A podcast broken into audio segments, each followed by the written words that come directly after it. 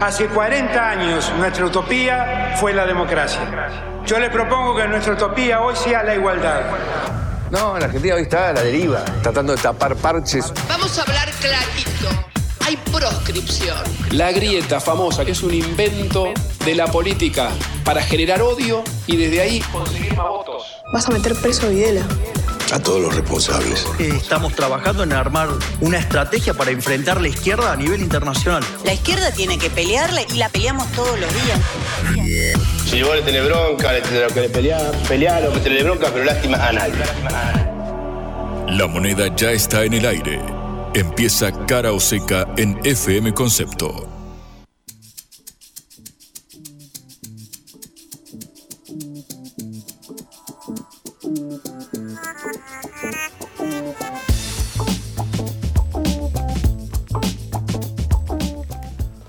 Hola, ¿qué tal? En este último día de esta intensísima, intensísima semana, eh, los saludamos en Cara o Seca, esta producción de la Agencia Internacional de Noticias Sputnik. Somos Patricia Lee y Juan Lehmann. Muy buenas tardes, Patri. Eh, llegamos al viernes, arañando. Llegamos al viernes. ¿Acaso en la, en la ocasión de mayor literalidad para la expresión, ¿no? Arañándolo, al menos a mí me pasó por encima la semana. Claro, casi que no sobrevives la semana. a nivel físico, pero bueno, hemos, hemos llegado, Patri. Sí. Se viene el fin de semana a descansar, a desconectar, A descansar. porque, claro, sí, vienen Vuelve semanas otra vez, volvemos otra vez. intensísimas. Exactamente, tenemos un balotaje encima el 19 de noviembre hasta am, hasta ahora era feriado largo ese fin de semana, lo quieren cambiar, pero quién sabe si se pueda. En todo caso, eh, ya empezamos otra recta final nuevamente. De manera que estaremos hablando eh, un poco de esto, por supuesto, porque no podemos evadirnos de lo que es el centro de la política argentina en este eh, mes tremendo de octubre y en lo que comienza del mes de noviembre. Estaremos metiéndonos, Patri, en la cuestión económica, porque claro, si mal no recuerdas, el viernes pasado la gran pregunta, más allá del resultado electoral, de si había ganador en primera vuelta, de quién iba a pasar al previsible balotaje, era bueno, ¿cómo reaccionarán los mercados? ¿Qué pasará con el dólar? ¿Qué pasará eh, con los dólares financieros, por ejemplo, más allá del dólar blue que se vende de manera eh, ilegal? Bueno, parece haberse apaciguado esa Sí. pregunta, pero todavía está latente el tema de la inflación. Tenemos una inflación de casi 140%. En un par de semanas, nada más antes de la segunda vuelta, se va a conocer la inflación que arroje, exactamente, que arroje el mes de octubre. Así que en un ratito vamos a meternos con eso. Y ya estamos con problemas, por ejemplo, con los combustibles. En un ratito vamos a mencionar los principales anuncios del día de la fecha. Porque, claro, si fuiste a un surtidor en las últimas horas, una estación de servicio, habrás notado que hubo eh, diversos, claro, diversas filas y eh, hasta problemas de Bueno, y vamos a hablar también de eso, precisamente de la falta de insumos que está afectando ya a los médicos, a las operaciones, a las cirugías y a los hospitales. Un tema muy grave para toda la ciudadanía. Y para cerrar Patri Linterna en Juntos por el Cambio, Now Tem Fin, básicamente, porque en el día de hoy habló, el expresidente habló, Mauricio Macri, el fundador de la eh, coalición, y arremetió duro con nombre y apellido contra sus otroras socios de la coalición opositora, con nombre y apellido fundamentalmente a los líderes del radicalismo, de la Unión Cívica Radical, que dieron su conferencia de prensa después de que Patricia Burrich se manifestara a favor de apoyar la candidatura de eh, Milei. Así que bueno, en un ratito vamos a actualizar lo sucedido en la oposición en Juntos por el Cambio. Bien, empezamos nuestro programa. Cara o seca de Sputnik en Concepto FM 95.5.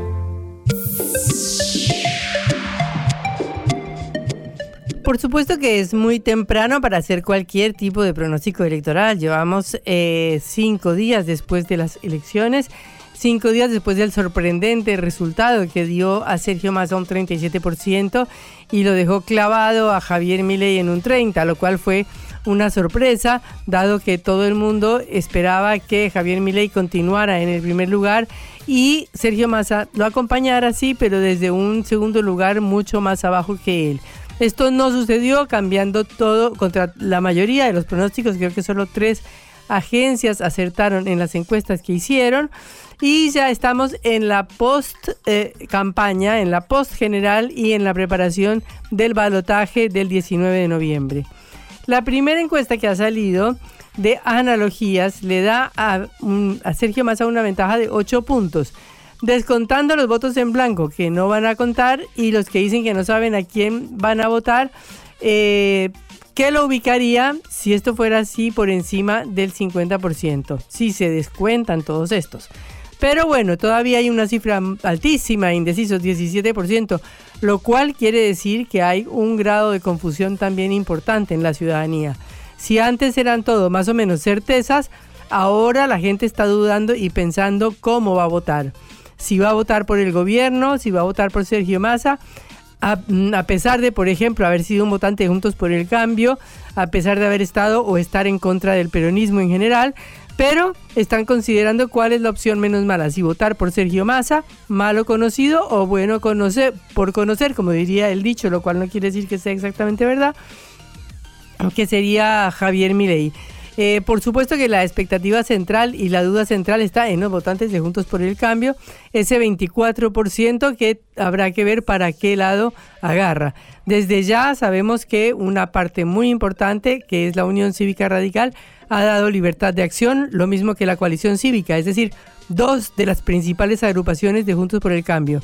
Y el PRO, el partido de Mauricio Macri, de Patricia Bullrich, de Horacio Rodríguez Larreta, todavía no se ha pronunciado, a pesar de que ya 30 diputados del PRO salieron a manifestar su apoyo a la decisión de Patricia Bullrich y de Luis Petri, los candidatos a presidente y vicepresidente, de apoyar en la segunda vuelta a Javier Milei.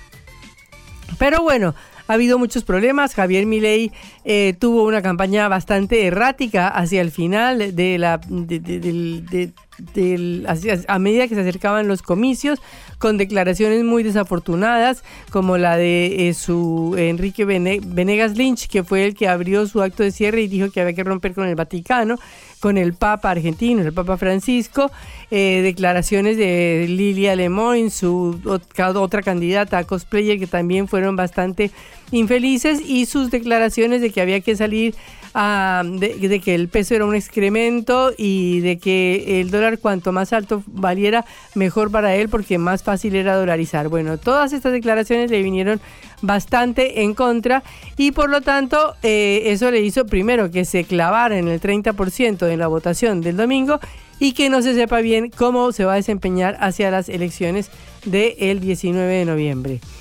En el equipo de Sergio Massa eh, no son triunfalistas, no creen que tengan ganada la elección, consideran que hay un empate técnico y por lo tanto tienen que salir a pelearla y a remarla porque no se pueden conformar con los resultados que ya obtuvieron. Pero bueno, según esta encuesta, Unión por la Patria subiría de 37 a 42 y la Libertad avanza de 30 a 34. Es decir, uno subiría 5, otro subiría 4. Eh, pero bueno, hay que esperar, hay que ver si esto eh, tiene alguna consecuencia o no, o qué vienen a decir las encuestas que seguirán saliendo de en todos estos próximos días. Pero bueno, hay un 6% de, de, encuestados que dicen que votará en blanco y un 17.5% que no se ha pronunciado o que no tiene claro qué saber, qué, hacer. Siempre cuando se termina una elección, en general, eh, la gente tiende a de ser más favorable al candidato que ganó. Eh, en el caso de Massa, la mayoría son mujeres eh, y trabajadores de los sectores más bajos. En el de Miley hay jóvenes, muchísimos jóvenes y un poco mayor, superior el nivel educativo. Por primera vez hay un empate, según esta encuesta de analogías, entre los que tienen educación secundaria que venían siendo más opositores. Bueno, de esta manera eh, tenemos que Sergio Massa retendría sus votos sumaría una parte de los votos del cordobés Juan Schiaretti, sumaría una parte de los votos de la izquierda y según la encuesta 15% de los que apoyaron a Juntos por el Cambio. Pero en todo caso advierte que hay un alto nivel de deliberación, es decir, deliberación podría ser la palabra que definiera lo que va a pasar acá en Argentina en los próximos 20 días. Eh, vamos a ver cuáles son las estrategias que utilizan los dos candidatos. Por un lado, Milei que ya eh, ha rebajado una buena parte de sus principios, porque para poder hacer campaña con Patricia Bullrich y con Mauricio Macri, tiene que bajar de tono, tiene que ser menos desequilibrado, tiene que mostrarse más confiable y ya dijimos ayer también que la propuesta de dolarización de Milei es muy impopular dentro de los economistas de Juntos por el Cambio y del PRO. Massa, mientras tanto, sigue buscando gestionar, es decir, demostrar que está eh, remando o, teniendo el timón con fuerza de una economía que está en una situación muy grave y muy difícil, pero tiene la ventaja de que en su fuerza, sorprendentemente, de una manera que uno no lo podría creer, no hay diferencias ni peleas, hay una unificación. Ha logrado unificar a todo el peronismo, a todo el kirchnerismo, a toda la cámpora, a todos los que se venían matando hasta antes de las elecciones. Ha logrado que se unifiquen alrededor de su campaña, incluyendo a Juan Grabois, que fue el candidato que eh, disputó con él la interna de las primarias el 13 de agosto. De manera que estamos viendo cómo terminan de definir sus campañas los dos candidatos principales. Eh, Sergio Massa ha hecho énfasis en su propuesta de un gobierno de unidad nacional, lo cual es muy importante porque es lo que es lo que la mayoría de la población expresa que querría y lo que según distintos equipos eh, de campaña ya está sucediendo por lo bajo porque está hablando con dirigentes de Juntos por el Cambio, con dirigentes de la Unión Cívica Radical, con dirigentes de la coalición cívica, es decir, ya ha tendido sus tentáculos para tratar de sacar el mayor provecho de la crisis y la debacle de Juntos por el Cambio. De manera que esperaremos a ver cómo va esta propuesta de unidad nacional, si se consolida en alguna propuesta más sólida de aquí a las elecciones o es algo que se realice después cuando ya eh, Sergio Massa, si es que gana, esté en el gobierno. Ya en todo caso empiezan a conocerse apoyos empresarios o ya se conocían los apoyos empresarios, pero lo cierto es que Sergio Massa tiene un nivel de respaldo importante entre algún sector del empresariado. Por ejemplo, se habla mucho de Francisco de Narváez, un empresario nacido en Colombia, que fue candidato presidencial, eh, candidato a diputado por la provincia de Buenos Aires y le ganó a Néstor Kirchner, si no estoy mal, en el año 2009. Eh, y fue uno de los pocos que han apoyado a Sergio Massa desde el comienzo. Es un dueño de supermercados, como todos lo conocemos en este país, y es una de las personas que ha sido más activa dentro del empresariado para apoyar a Sergio Massa junto con Marcelo Figueiras, que es el del laboratorio Richmond, el laboratorio que iba a producir la vacuna Sputnik 2, José Urtubey, un importante dirigente del sector de la celulosa, Claudio Drescher de la Cámara Argentina de Indumentaria. Es decir, empieza Sergio Massa a hacer su cronograma dentro del empresariado eh, y a ver qué respaldos y qué apoyos tiene dentro de este sector fundamental de la economía para hacer la transición de Sergio ministro a Sergio candidato y luego lo que él espera hacer la transición a Sergio presidente. Para lo cual, para lo cual tiene algunas tareas previas, porque tiene que ir emprolijando la economía. O sea, una vez de, teniendo el piso que le dieron las elecciones generales, de manera que no se note demasiado, tiene que empezar aplicar, aunque sea un pequeño ajuste, para ver si logra recortar algunas partidas presupuestarias y lograr cierta racionalidad para empezar a enderezar el barco, porque si él llega a ganar, va a tener que enderezar el barco rápidamente hacia el año 2024 y porque tiene que cumplir con los compromisos con el FMI. En eso hace recordar a Néstor Kirchner, eh, que gobernó de 2003 a 2007 y que a pesar de que ha sido un gobierno que se consideró, entre comillas, vamos a decir, populista o progresista, lo primero que hizo fue sanear las cuentas fiscales. De manera que eh, es muy importante que haga Sergio Massa ya a partir de ahora como ministro y como candidato para ir haciendo las dos cosas a la vez. Por un lado, haciendo su campaña electoral y por otro lado, emparejando o enderezando un poquito la economía para que cuando llegue a sucederse a sí mismo, o sea, cuando llegue la sucesión del presidente Alberto Fernández, que no ha vuelto a aparecer, y sea eh, posesionado el nuevo presidente, que puede llegar a ser Sergio Massa o Javier Milei, pero en el caso de que fuera Sergio Massa, él tiene que entregar una gestión a sí mismo lo suficientemente ordenada para que los números no salten a partir de diciembre. Esto lo logró ahora después de las elecciones porque a pesar de que todo el mundo esperaba un, lunes negro, no sucedió nada. Gracias a distintas medidas eh, policiales prácticamente de cerrar muchas de las eh, cuevas financieras de la City porteña donde se negociaba el dólar blue hasta el famoso swap con China que ya dijimos que logró negociar Alberto Fernández la semana pasada. Pero bueno, esto tiene un montón de problemas de los cuales ya también hablaremos en el programa, como por ejemplo la prohibición de importaciones o la limitación de importaciones, lo cual eh, está significando un problema serio para muchos sectores de la industria. Bueno, de cualquier manera, esperaremos a ver cómo termina Sergio Massa este doble papel de ministro y de candidato, cómo logra ir encaminando la economía para que cuando su sucesor, o sea, posiblemente él mismo, llegue a la Casa Rosada, encuentre algo un poquito mejor y más ordenado, eh, y cómo logra también al mismo tiempo eh, ganar atrapar esa parte de los votos que necesita, eh, sacándole votos a Juntos por el Cambio, sacando votos que puedan llegar a ir a Javier Milei.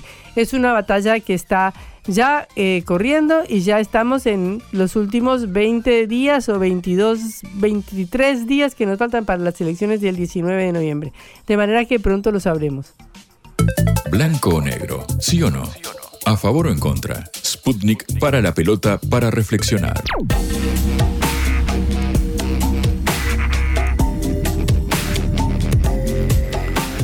Hablábamos de la economía y de cómo va a llegar esta economía hasta las elecciones del 19 de noviembre, primer paso, segundo paso hasta la posesión del nuevo presidente, diciembre 10 y tercer paso después de su posesión, ¿qué irá a pasar? Estamos en línea con Nicolás Dvoskin, economista e investigador del CONICET. Nicolás, un gusto saludarlo. Patricia Lee, Juan Lehmann, aquí en Carauseca. ¿Qué tal, Patricia? ¿Qué tal? Muchas gracias por el llamado. Bueno, Nicolás, ¿qué perspectiva ves de la economía? Nos habían pintado un lunes negro, una tragedia terrible que no sucedió, pero puede suceder de aquí al 19 de noviembre o después del 19 de noviembre o el 10 de diciembre.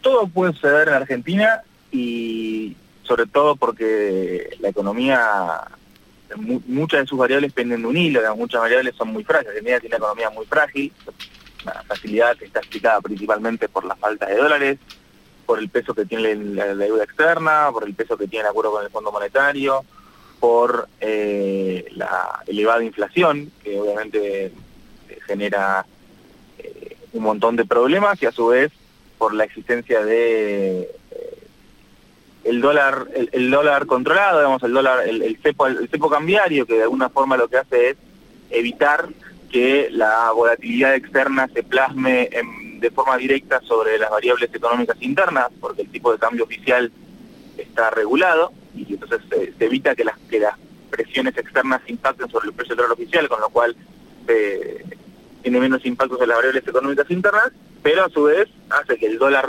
blue, digamos, o el dólar pues, financiero, el, dólar de los mercados, sea mucho más volátil y mucho más difícil de controlar. Así como el gobierno controla eh, las variables internas con el cepo cambiario, tiene imposibilidad de controlar el valor del dólar eh, en los mercados financieros, es mucho más difícil que lo haga, no tiene, no tiene tanta capacidad de hacerlo como la tendría si fuera un mercado unificado, y eso hace que haya mucha mayor volatilidad, eh, sobre todo en lo que tiene con expectativas, porque de hecho una de las cosas que pasaron con la victoria de, con, con, no con la victoria, pero con, el primer puesto de masa en las elecciones del, del domingo pasado, fue que bajó mucho el dólar futuro, porque se, descontaba una devaluación del tipo de cambio oficial que no sucedió. Em, y entonces hay un montón de, comportamientos, hubo mucho comportamiento antes de las elecciones, mucha gente adelantando compras, porque se, especulaba con una devaluación mayor, como la que hubo el lunes posterior a las pasos, en agosto, y eso no sucedió. Eh, con lo cual eh, hay, hay, ciertos comportamientos muy muy propios de una economía volátil que la gente toma, ese tipo de adelantar compras, empresas que adelantan pagos de salarios, eh, asumiendo que va a haber más devaluación, asumiendo que el dólar va a caer. Eh, con la altificación que tenemos, el tipo de cambio oficial planchado, tenemos una brecha creciente, con lo cual hoy en día el dólar tarjeta, el dólar que, sería el dólar que gastan los argentinos en el exterior, está un tercio por debajo del dólar financiero, y cosas, un montón de cosas que son que dan cuenta de la fragilidad, con lo cual no, nada se puede descartar. Nicolás, buenas tardes, ¿cómo estás? Juan Le te saluda. Em, vos mencionaste la palabra expectativas y bueno, la semana pasada parece haber estado plagada de primero de, anuncios, de advertencias, quizás en el mercado, de hecho dejó de venderse prácticamente el dólar blue acá en las cuevas de la calle Florida, por ejemplo. ¿Crees que el, que el eh, mercado en aquella ocasión sobre reaccionó, sobreestimó el potencial impacto de las elecciones? Digo pensando en lo que pueda suceder antes del 19 de noviembre, por ejemplo, que hagamos un brusco salto del blue y que luego, bueno, ante un eventual escenario de, de según el resultado, se acomode esto. ¿Crees que hay margen para esto o estamos en otro, se abre otro capítulo ahora? No, no, está claro que vos tenés, eh, Argentina es un país en el que es, todo tan volátil que, no solo las elecciones hacen que pueda cambiar todo, digo, no, solo la, llegada de las elecciones hace que haya importantes cambios eh, ante las elecciones, sino que uno se ajusta a eso y espera eso. Había que ver las colas en los shoppings, en los negocios, en los comercios el fin de semana antes de las elecciones, que aparte, bueno, fue el Día de la Madre, pero aparte de eso, este, la cantidad de gente que estaba adelantando compras, la cantidad de proveedores que eh, y sobre todo la cantidad de proveedores que no tenían precio, porque se, sobre todo porque se especulaba con la devaluación del tipo de cambio oficial.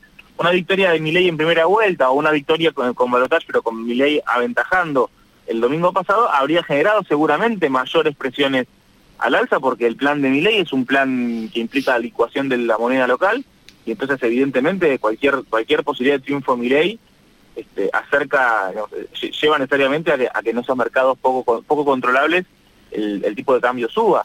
Claramente la, victoria de Massa, que también fue sorpresiva, generó una calma mayor en el sentido de que de hecho bajaron el dólar blue eh, terminó bajando, bueno, efectivamente hubo una política muy activa de, evitar que el dólar, o sea, evitar que, haya operaciones de dólar blue eh, los días antes de las elecciones, pero después se liberó de vuelta y, con una baja importante, lo más baja, mayor, más fuerte fue la baja del dólar financiero legal, de donde se contaba con liquidación y el, el mercado electrónico de pagos.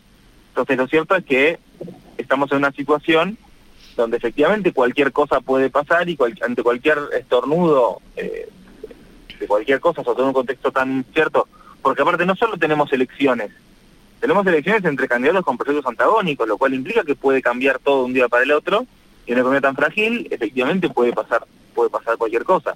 Eh, seguramente, si hay expectativas de que mi ley gana, gane, y eso se verá en las próximas semanas de acuerdo a cómo se conformen las alianzas y que, que ven las encuestas, habrá mayores presiones cambiarias, si hay más expectativas de que, de que gane Massa no, lo cual es curioso porque vendría a ser inverso a lo que, eh, a cómo se tomaban las elecciones con el kirchnerismo en, relación a Juntos por el Cambio en 2015 y en 2019.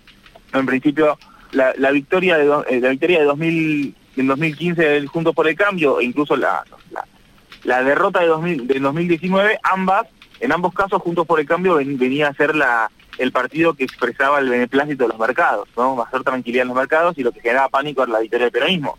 Bueno, acá vendría a ser al revés, lo que genera pánico es la victoria de, de, de porque de alguna forma eh, el proyecto, eso es lo que da cuenta que el proyecto de Milei es un proyecto particular, es un proyecto novedoso, un proyecto diferente al, al del macrismo y un proyecto que tiene como uno de sus pilares la destrucción de la moneda nacional. Eh, Nicolás, esto en cuanto al capítulo de bueno la, especulación o sobre todo pensando en el mercado cambiario, pero con respecto a la situación de la, inflación, vemos que según lo que reporta la Secretaría de Política Económica a cargo de eh, Rubinstein, pareciera haber cierta desaceleración con respecto a los, números que veíamos en eh, septiembre, por ejemplo, después de la devaluación y demás. Las consultoras eh, parecen fijar el número que arroje octubre cerca del 11%, algo por debajo del 12%. ¿Crees que acá también va a haber un cierto correlato de esto de que mencionábamos sobre la, lo que sucede con el dólar blue, digamos? ¿Es posible que la victoria de Massa tenga un impacto en los, en los precios? Porque también es el ministro de Economía del 140 de inflación interanual. Mira, eh, con la inflación lo que el gobierno esperaba una inflación elevada en agosto porque fue el mes de la, de la fuerte devaluación del dólar oficial. Eh, la de septiembre que sorprendió, sorprendió lo que sorprendió que el, número elevado en septiembre, más porque el agosto se esperaba, el de septiembre no tanto. Si haces la cuenta, la suma de las 12 de septiembre, lo que te da es que básicamente ya se ya se descontó todo el efecto de competitividad de esa devaluación. Es decir, toda la devaluación que hubo de agosto se perdió ya con la inflación de agosto y de septiembre. Eh, con la de octubre, aún más, digamos, estamos usando un tipo de cambio oficial recontra apreciado, tipo de cambio oficial más, más apreciado que el 2017 ya. Es cierto que eh, ese tipo de cambio oficial opera sobre para las importaciones, pero cada vez para menos exportaciones, porque hay muchas exportaciones que se hacen a, al tipo de cambios preferenciales eh, cada, vez más. con lo cual ese cambio oficial queda, queda mm, su efecto sobre precios internos es menor porque porque hay porque los precios de los alimentos, por ejemplo, que siguen a los, a los de al dólar exportador, eh, se ha funcionado un dólar más alto. Pero el punto es que la, mm, la inflación efectivamente es una inflación muy elevada, eso está clarísimo, eso, eso nadie lo puede negar, lo que trae un montón de problemas, es una inflación que eh, el hecho de, el solo hecho que el gobierno esté lanzando un índice semanal da cuenta de la gravedad de la inflación, eso te lo dice, mira, el gobierno termine por semana, o sea que evidentemente es un problema. Tengamos en cuenta que el índice, que la base con la que se, con la que las, la, la SPE mide la inflación semanal no es la misma que la del INDEX, con lo cual te puede dar distinta, es una canasta diferente, con lo cual puede dar diferente. Es más, daba, dio diferente en sesión también, eh, hay una expectativa con que haya un, poco de baja, sobre todo porque está planchado el dólar, el dólar, el dólar oficial, y el dólar paralelo este mes ha tenido una suba importante al principio del mes, pero después se calmó, con lo cual, eh, pero bueno, sigue habiendo aumentos salariales, digamos, las paritarias siguen aumentando, en muchos casos, aumentos de costos sigue habiendo, con lo cual eh, no, no es esperable que haya un bajo, una, una caída brusca de la, de la inflación en los próximos meses. Sí, obviamente, eh, la, cualquier, los ruidos cambiarios suelen ser disparadores y cuando esos ruidos se aplacan, en general la inflación no cede, como que eso sube cuando suben los precios cuando hay ruido cambiario, pero no es que vuelven a bajar cuando ese ruido se aplaca.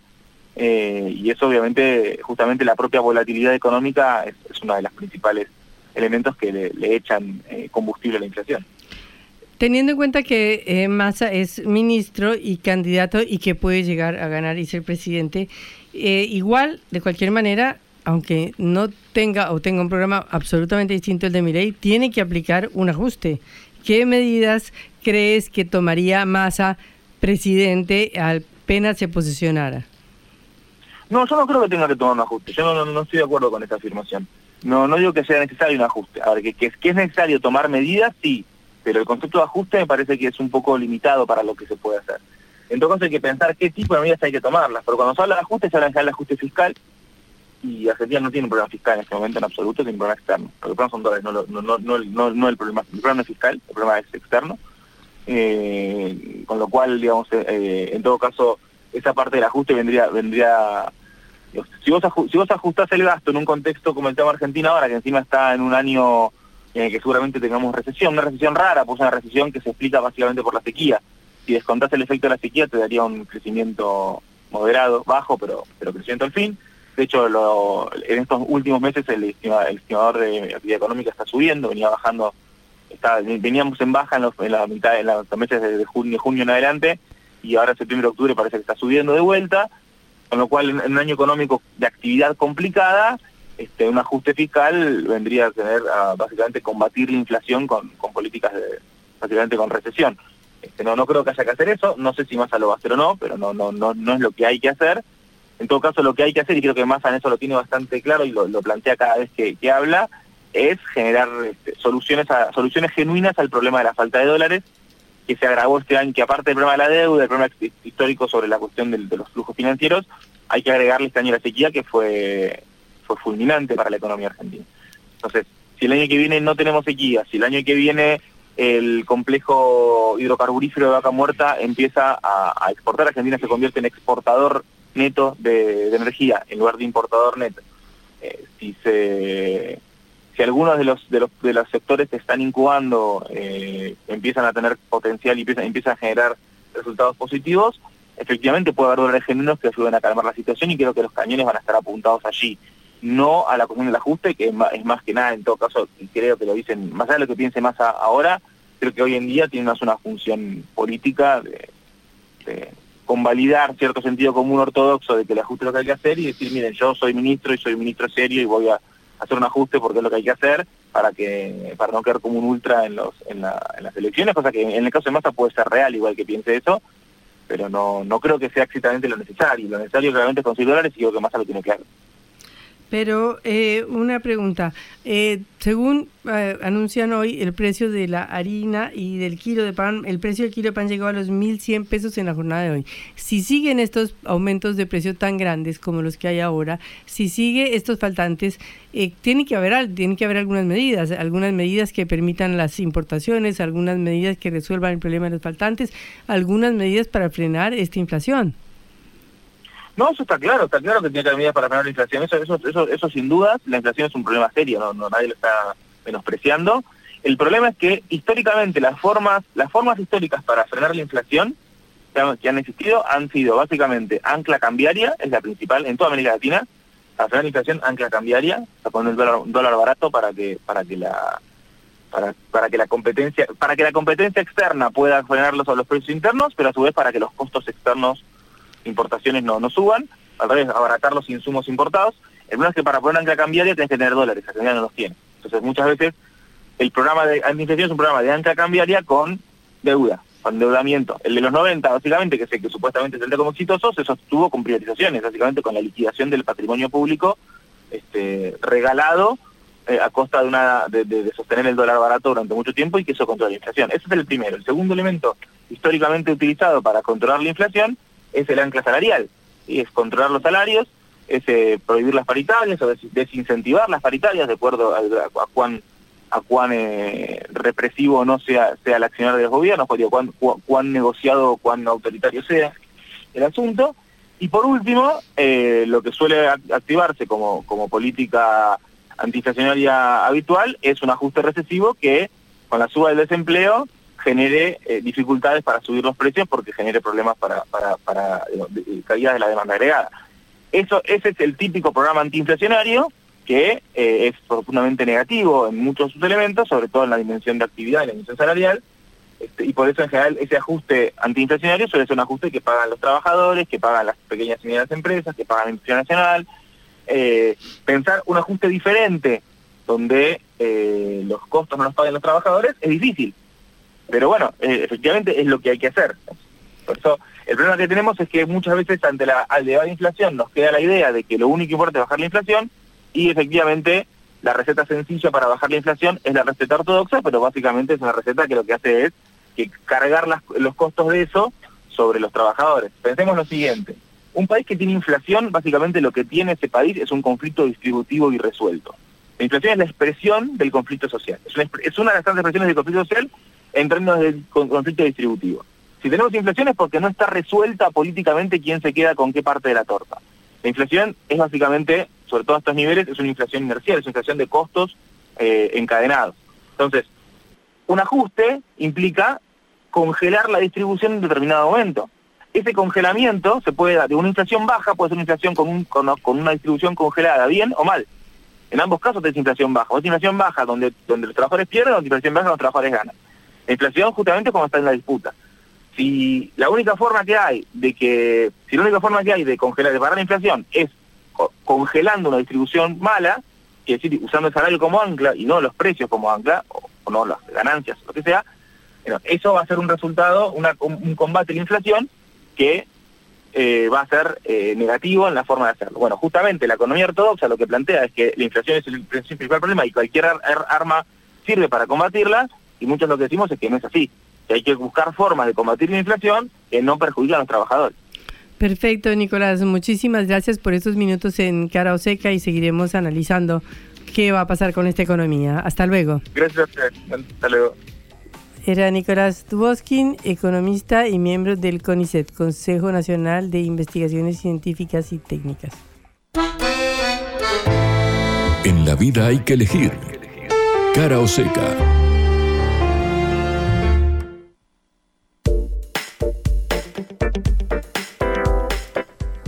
Problemas en las góndolas. Efectivamente, Patri, más que en las góndolas, en los surtidores, en este caso, si nos ponemos más específicos, porque efectivamente, eh, este, en horas del mediodía el gobierno terminó anunciando la importación de 10 barcos para garantizar el abastecimiento de combustibles. Claro, cualquiera que haya ido a una estación de servicio en las últimas horas, quizás ayer en el interior del país, incluso antes, vio que había largas eh, filas para recargar, no solamente por los aumentos anunciados, sino también por un eh, claro aumento en la demanda de eh, combustibles. Mira, SECHA, que es la Confederación de Entidades del Comercio de Hidrocarburos y Afines de Argentina, SECHA es la sigla, eh, viene alertando sobre el agravamiento en la provisión de combustibles. Es el segundo comunicado en apenas 20 días al respecto. El anterior había sido antes de las elecciones, cuando se temía un salto en todos los precios de la economía. Ahí venía anunciando SECHA que los problemas con las petroleras estaban profundizando, que había quiebres dispersos de stock en regiones o zonas puntuales. Por eso te mencionaba esto del interior, eh, sobre todo, eh, había claramente un problema más ligado a la demanda que a la oferta, dice el gobierno. No es solamente por eh, problemas macroeconómicos que perjudican a las importaciones, sino también por un aumento de la demanda. Según lo que dicen las fuentes oficiales, siempre del lado de las voces del oficialismo, esta no es la verdad, es lo que dice una parte, el fin de semana récord en turismo junto a aumento en la actividad agropecuaria, que obviamente se basa en el consumo de combustible, por ejemplo, para la siembra, bueno, terminó impactando de lleno en eh, la demanda que ya es hasta 15% superior a la registrada en 2022. Eh, eh, voces del sector, por otro lado, lo que dicen es que, bueno, una de las causas de este problema de casi desabastecimiento que rozamos fue que IPF no logró conseguir los dólares para pagar los cargamentos de tres buques, de tres buques cisterna, perdón, que habían quedado varados en el Río de la Plata. Bueno, ahora finalmente se anunció la contratación de 10 barcos más. Esto lo confirmó la secretaria de Energía, Flavia Rollón, lo hizo después de reunirse con eh, operadores de eh, combustibles. Bueno, básicamente estos 10 eh, barcos van a venir en los próximos días y además quiere normalizarse el suministro y también terminar con las paradas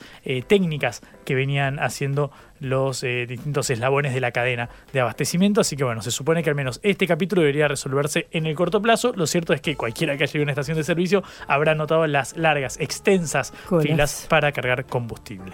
Bueno, esta cuestión de los eh, insumos, esta cuestión de las faltantes, esta cuestión de la falta de importaciones, así sean esenciales, está afectando todos los rubros. Eh, no se trata de uno solo, no se trata de una sola industria. Hay eh, ramas de la industria automotriz y fábricas de la industria automotriz que están paralizadas o que han dado vacaciones a su personal por falta de, de insumos importados. Eh, salió un comunicado de la Sociedad de Cardiología, de las sociedades de cardiología, reclamando precisamente por la falta de insumos eh, indispensables. Dice, las sociedades científicas responsables de esta comunicación están extremadamente preocupadas por la escasez de insumos médicos y material de contraste que ya genera graves dificultades en la realización de estudios de diagnóstico, procedimientos cardiovasculares, y no solamente intervenciones programadas, sino también de urgencia, como angioplastias primarias en el tratamiento del infarto de miocardio u otras como accidentes cerebrovasculares. Estamos en línea con Mario Fitzmaurice de la Sociedad Argentina de Cardiología para hablar sobre esta situación. Mucho gusto saludarlo, Mario, Patricia Lee y Juan Lehmann desde Caroseca. Hola, ¿cómo están? Buenas tardes. Gracias por el llamado. Bueno, eh, ilústrenos cuál es la grave situación que se está viviendo en este momento en el sector. Eh, bueno, nosotros desde hace un tiempo venimos recibiendo como sociedad inicialmente comentarios de colegas que manifestaban la falta de algunos insumos y eso se vio grabado ya en el último mes y profundizado fundamentalmente con la falta de algunos materiales de contraste que se utilizan tanto para resonancias, fotomografías y también para realizar estudios de hemodinámica. ¿Por qué es grave y por qué nos preocupa? Y la, la, respuesta fue sacar un comunicado de seis sociedades porque nos queremos ocupar fundamentalmente de la función principal que tiene eh, la sociedad, que es proteger fundamentalmente a los ciudadanos y a los que van a concurrir necesitando mejorar su salud. En el, en el infarto agudo de miocardio uno tiene pocas horas para poder hacer que ese infarto no quede eh, establecido y que tenga una secuela eh, el paciente que lo sufrió. Y para eso necesitamos abrir la arteria responsable que se ha tapado, eh, la arteria que se tapa y que provoca el infarto, nosotros la podemos abrir. Pero para saber eh, cuál es esa arteria que está tapada, necesitamos ese material de, contraste, que es como si fuera una pintura biológica que uno puede tirar adentro de las coronarias para ver dónde está la obstrucción. Lo mismo sucede con los accidentes cerebrovasculares. Para cuando uno tiene un accidente cerebrovascular y tiene síntomas de en la cara, o no puede mover el brazo, no puede hablar bien, no quiere decir algo no le sale, es muy probable que tenga una arteria tapada en el cerebro. Y entonces lo que necesitamos hacer rápidamente es una tomografía, porque tenemos solamente tres horas para tratar de intentar escaparla, y esa tomografía nos sirve a nosotros como diagnóstico para descartar la sangre, pero otra vez volvemos a necesitar contraste para ver cuál es la arteria que está tapada y está habiendo falta de esos insumos como en otras especialidades. Y además, y ya con esto termino para, para que si ustedes quieran preguntar algo, yo si lo puedo orientar, lo hago, también está sucediendo que lo que no tenemos son repuestos de los materiales. Eh, si uno necesita, se rompió un material por desgaste y es importado, no está ingresando, entonces estamos empezando a sufrir esa falta de importación de algunos materiales que dificultan la tarea médica y por lo tanto van a seguramente dar como resultado eh, peores atenciones y complicaciones a nivel cardiovascular en, los próximos días si esto no se resuelve y no le dan la importancia que de alguna forma tiene. Mario, buenas tardes, ¿cómo estás? Juan Lemante te saluda acá. Em, este, dos preguntas en una. La primera es, ¿hace cuánto identifican la profundización de este, de este problema como para ya despertar esta, esta suerte de alerta? Y la segunda es si han tenido algún diálogo eh, con las autoridades eh, correspondientes, cómo viene ese, ese ida y vuelta para ver bueno, las perspectivas a futuro, sobre todo, porque esto supongo que es de resolución urgente. Mira, nosotros el, eh, este tipo de inconveniente lo venimos detectando de hace aproximadamente que se profundice y que dejan de ser comentarios que te dicen tus colegas que lo van viviendo desde hace dos o tres meses. Eso es lo que, lo que sí estamos viviendo. Fundamentalmente algunos se contaban los que hacen endoscopía, que no podían, eh, se les quemaba la lucecita del endoscopio, la pincita para hacer la biopsia. Entonces empezaba a hablar de que había ese tipo de inconvenientes. Vos sabés que hay muchos problemas de importación que han cambiado esto de la cita, los papeles y qué sé yo, que hace que muchos de los repuestos, luego tenés un, un equipo de endoscopía y no tenés la lamparita y bueno, tenés que tratar de utilizarla con otra lamparita que por ahí ilumina menos, por ahí se rompe, entonces empieza a haber mucho inconveniente. Eso empezó a suceder y se empezó a profundizar hace tres meses, pero es verdad que en los últimos 45, 60 días ya lo empezamos a sentir todos. ¿Por qué? Porque no solamente era lo programado, porque bueno, si yo no tengo la lamparita del endoscopio y vos venís en una cosa programada, por ahí tengo un tiempo para conseguirlo. Ahora, en la urgencia, cuando vos tenés el infarto, yo necesito destaparte una arteria, pero no tengo el contraste para ver cuál es la que está tapada, empezamos a tener problemas porque no tengo tiempo para ir a discutir, para ir a hablar o para elevar una queja. Mm. Es por eso que estamos haciendo esto, afecta a lo programado, sino que afecta a la urgencia, a lo agudo, a lo que salva cerebro, a lo que salva miocardio, a lo que salva el corazón, que termina salvando a la gente, ni hablar de que reduce costos a largo plazo. Entonces el diálogo eh, lo venimos estableciendo, lo que pasa es que la solución tiene que ser inmediata y no la estamos teniendo de. Eh, Mario, en el, en el último tiempo, ¿han estado alguna vez en una eh, situación similar eh, a esta? ¿Pueden trazar algún paralelismo con algún antecedente reciente? Porque la verdad es que los problemas que, describís no son nuevos, más allá de obviamente la, distinta gravedad de cada uno de los, de los momentos. Mira, yo, creo que yo tengo, me recibí en el 91, así que son muchos años ya que tengo de médico, y la verdad es que no, no recuerdo que que hayas quedado durante tanto tiempo sin cosas y lo peor es que nunca vi que se afecte tanto la, eh, la patología en agudo. Y patología muy importante, vos sabés que la primera causa de muerte en la Argentina es la enfermedad cardiovascular. Entonces, eh, estás, quitándole la posibilidad de resolver la causa más frecuente por la que mueren los argentinos, que es o el infarto o el accidente cerebrovascular, o sea, la patología que es la cardiovascular, es la primera causa de los argentinos, tanto en mujeres como en varones. Y si nosotros no tenemos los medios para poder resolverla en agudo, vamos indefectiblemente a tener un aumento en la mortalidad cuando esos pacientes vengan a consultar y nosotros no tengamos la manera de resolverlo. Entonces hoy estamos, eh, no sé, en el infarto agudo de miocardio, quizás si vos no tenés contraste vas a tener que administrar una droga que se llama trombolítico para tratar de escapar la arteria y bueno, y, sabemos que es mejor hacer una angioplastia si llegaste dentro de la primera hora. Entonces estamos perdiendo un montón de instrumentos y herramientas que tuvimos siempre disponibles porque hay algún mal manejo de la importación. No creo que esto sea hecho a propósito, pero algo está pasando. Y nosotros como sociedad nos vemos en la obligación de salir a que se escuche la voz porque fundamentalmente lo que queremos hacer es proteger la salud de la población. Mario, muchísimas gracias por estos minutos en Cara o Seca. Hasta luego. No, a ustedes, gracias. Hasta luego. Era Mario Fitzmaurice, director del Consejo de Arritmias de la Sociedad Argentina de Cardiología. Cara o seca. En el foco.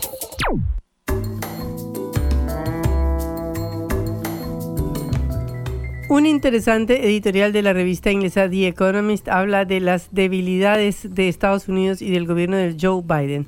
Dice que las cosas están, son mucho más peligrosas de lo que Biden piensa, porque en el exterior Estados Unidos enfrenta una cantidad de eh, hostilidades en un mundo muy complejo, puesto que por primera vez después de que eh, la Unión Soviética desapareció, tiene una oposición seria y organizada dirigida por China y que adentro de su país la política está plagada por disfunciones y un partido republicano que es cada vez más aislacionista.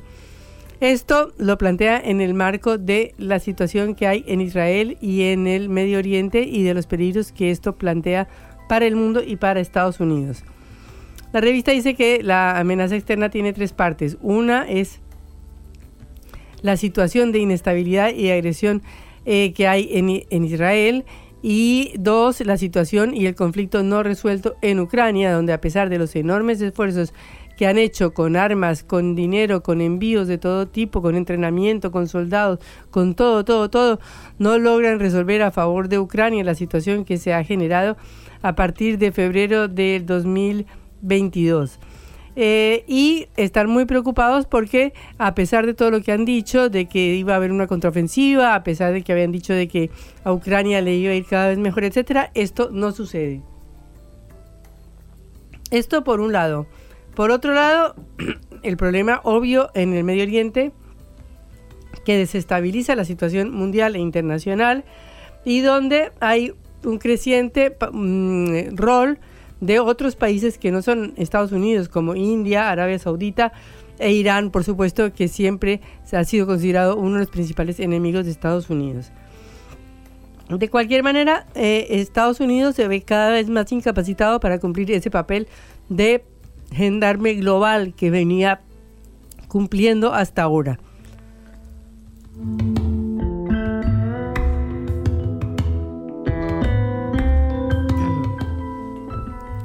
Y por supuesto que la amenaza que más les preocupa es China, eh, donde mm, consideran que es una potencia que ellos mismos han creado económicamente y que ahora empieza a jugar un rol independiente, un rol que se enfrenta en muchas cosas a Estados Unidos y que por lo tanto eh, es una amenaza, digamos, política para su seguridad nacional. Pero también le preocupa a la revista el papel de la política interna en Estados Unidos. En primer lugar, el desorden en el Partido Republicano, eh, que como vimos destituyó a su eh, speaker, al jefe de la Cámara de Representantes, Kevin McCarthy, hasta que nombró uno nuevo esta semana que acaba de pasar, pero que según el diario The Economist está revirtiendo al aislacionismo en el comercio y en los asuntos exteriores eh, y que em, siguiendo el camino que le hizo, que le marcó Donald Trump. Esto plantea la cuestión para la revista inglesa de si eh, América o Estados Unidos puede actuar como una superpotencia si uno de sus partidos rechaza completamente la noción de sus responsabilidades globales. De manera que eh, esto es lo que está reflejando una revista eh, inglesa sobre la posibilidad de que Estados Unidos no cumpla sus responsabilidades globales. Y esto se agrava porque hay cada vez más dudas de lo que pueda seguir haciendo por Ucrania y del papel de los republicanos frente a la ayuda a Ucrania, porque aparentemente no sería tan fácil conseguir aumentar esa ayuda por parte de eh, los republicanos que tienen eh, en el Congreso una parte de ellos, una oposición a que se siga gastando un montón de plata y que son muy escépticos sobre la ayuda de Washington a Kiev. De manera que eh, Estados Unidos, que se embarca en una campaña electoral que terminará dentro de un año entre Joe Biden y Donald Trump, se cree que van a ser los candidatos, ahora está cada vez visto desde afuera, visto desde Londres, visto desde Europa, cada vez más problematizado y cada vez más complicado para cumplir su papel, su papel de gendarme global. reflexión y análisis de las noticias que conmueven a la Argentina y al mundo.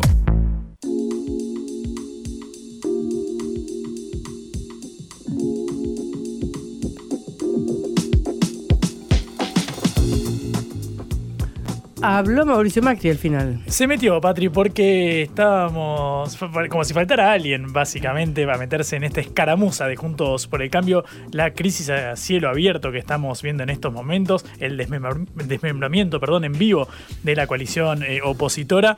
Bueno, finalmente apareció el expresidente, habló en Radio Mitre y salió a responder a los eh, radicales, a la Unión Cívica Radical, que había lanzado un duro comunicado después de que Patricia Burrich confirmara que iba a apoyar a Javier Milei en el balotaje. Mirá lo que decía Macri hoy a la mañana. Ellos han tenido permanentes reuniones todos estos años con Massa, con Morales a la cabeza le han apoyado todas las leyes que Massa pedía en contra de la, decisión de la mayoría, aumentos de impuestos, aumentos a nuevas jubilaciones sin aporte, una, una cantidad, ¿no? una cantidad todo el tiempo, igual que Morales, Jacobiti, Lustó, todo el tiempo transando por detrás de todos nosotros en cosas que no han beneficiado al país. Transando, la palabra transar suena fuerte.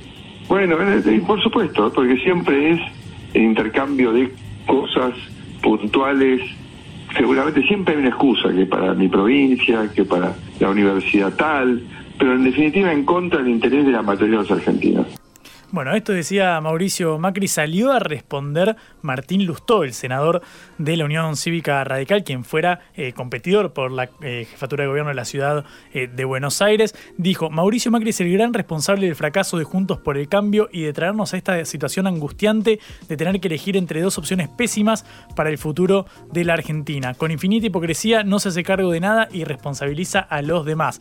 Inmediatamente desde el PRO, desde los laderos de Patricia Burrich, uno de ellos Damián Arabia, con quien hemos hablado en cara a Oseca, candidato a diputado, dijo eh, sobre Lustó, fuiste ministro de Economía de Cristina, autor de la 125, la ley que bueno, inició el conflicto con el campo allá en 2008, casi eh, la madre de la grieta que explicó la división del país. Bueno, perdiste la elección a jefe de gobierno yendo por fuera de Cambiemos. A pesar de eso, fuiste embajador en Estados Unidos de nuestro gobierno eh, y ahora volvés a enfrentarnos. Anda para allá, Lustó. Ah, votaba Massa, citando a Messi después del partido contra Holanda. Bueno, efectivamente este es el tono de la confrontación entre ambos mandos. Sin embargo, claro, ahora Macri está apoyando explícitamente a Javier Milei, pero me pareció muy curioso cómo justifica su apoyo a Milei. En esta misma entrevista en Radio Mitre, Macri dijo esto. Cuando Antonia, que también estaba preocupada por no había nada, me dice, pero papá, no hay alternativa, tenés que apoyarla a Milei. Así que si Antonia me dice eso, ya para mí es palabra sagrada.